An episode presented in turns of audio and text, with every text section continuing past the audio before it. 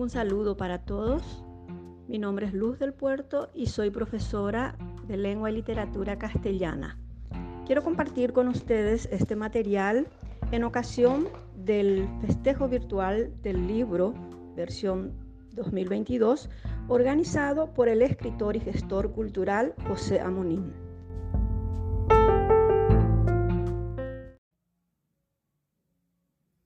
¿Por qué es importante la lectura?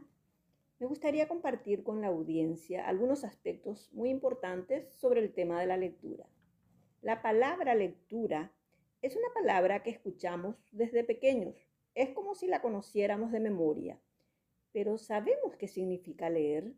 ¿Qué entendemos por lectura? Algunas respuestas a estas preguntas pueden ofrecernos sorpresas. Puede revelarnos que en realidad desconocíamos muchos aspectos sobre la lectura, sobre todo puede enriquecer nuestra mirada y aportarnos una mejor comprensión sobre el tema. Leer para entender y transformar el mundo. Es el título de un trabajo acerca de la lectura escrito por el catedrático español Carlos Lomas y creo que sintetiza cuál debe ser el objetivo principal de la lectura, más allá de lo que siempre escuchamos de que la lectura sirve para ampliar nuestro vocabulario o para tener más cultura, entre otras respuestas que no son equivocadas, pero de alguna manera no permiten ver lo más importante de esta actividad singular. Al saber leer y escribir, se aprende a orientar el pensamiento y con ello a construir el conocimiento.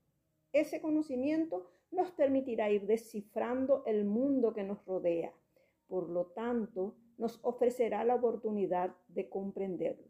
Eso es lo más maravilloso que puede ofrecernos la lectura. ¿Qué es leer?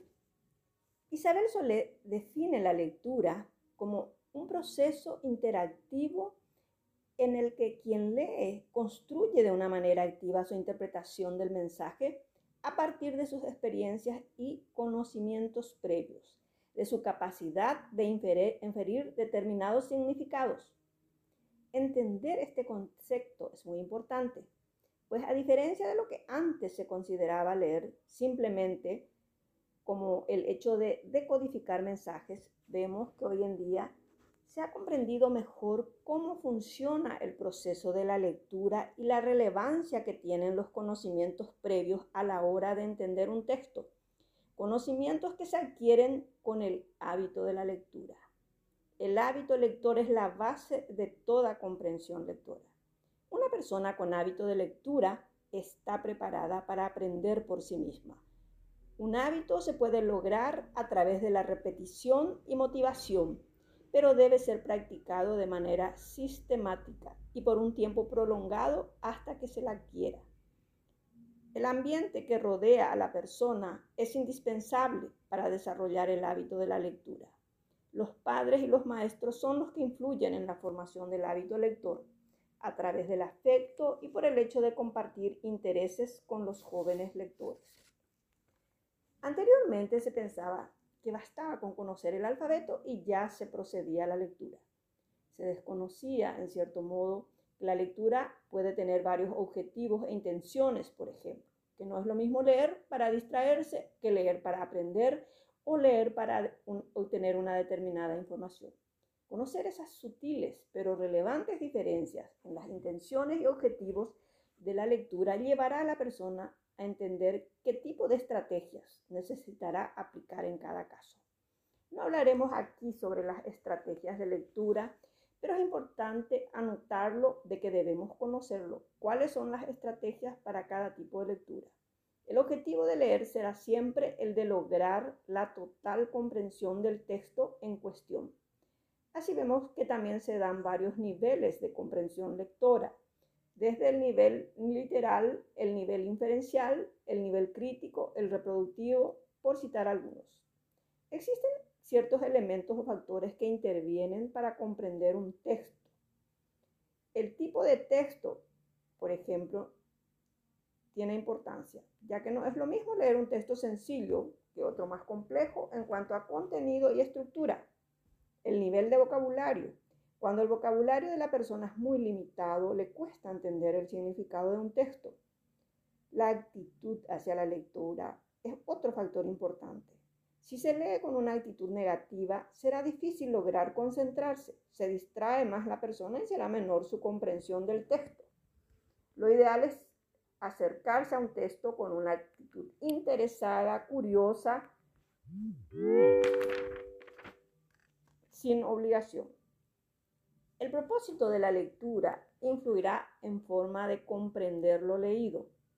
Finalmente, también influye el estado físico y afectivo en general. Los lectores con buena salud, buena visión, sin cansancio y con menos problemas afectivos se concentran mejor ante la lectura y la comprensión será superior. Así pues, podemos decir que tanto leer como escribir implican acciones relacionadas con el lenguaje, pero también con el pensamiento y aspectos socioculturales. La utilidad de la lectura no se reduce únicamente al ámbito escolar y académico, ya que está presente en los diferentes ámbitos de la vida, tanto personal y social de las personas. Por ello, hay una inmensa variedad de textos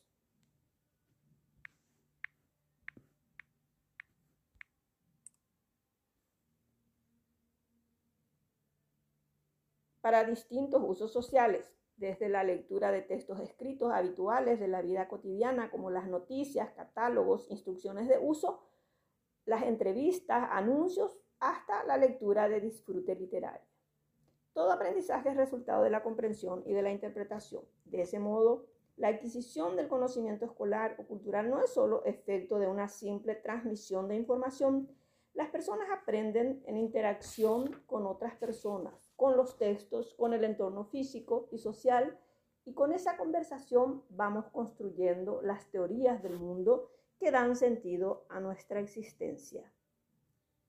Ahora bien, de todos los tipos de lectura, ¿por qué es importante leer obras literarias? La palabra literatura procede del latín litera, que significa letra o escrito.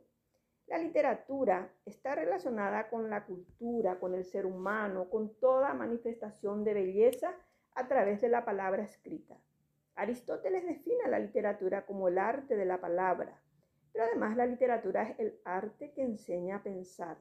El lenguaje literario es una forma de búsqueda del ser, de su origen y destino, por lo cual los jóvenes que se hallan en la búsqueda de sí mismos pueden encontrar una vía de autoconocimiento en la representación sensible del lenguaje de ficción. La literatura puede lograr que los alumnos se sientan identificados y comprendidos por otros, lo cual lleva a una comprensión y valoración de la diversidad cultural. La literatura permite además que el ser humano a través de la reflexión pueda objetivizar los conceptos que percibe en la realidad, sistematizarlos y jerarquizarlos para insertarlos dentro de un modelo o plano de su actividad. Las ventajas que ofrece la lectura de obras literarias son múltiples. Ayuda a aumentar el conocimiento, contribuye a crear opinión sobre temas de la vida, induce a formar una visión propia del mundo, despierta la creatividad y la sensibilidad, abre las puertas al análisis y la reflexión y puede contribuir con la formación de un mejor ser humano qué mejor argumento para decidirnos a tomar una obra literaria, ya sea de autor nacional o extranjero, y empezar a leer. Muchas gracias.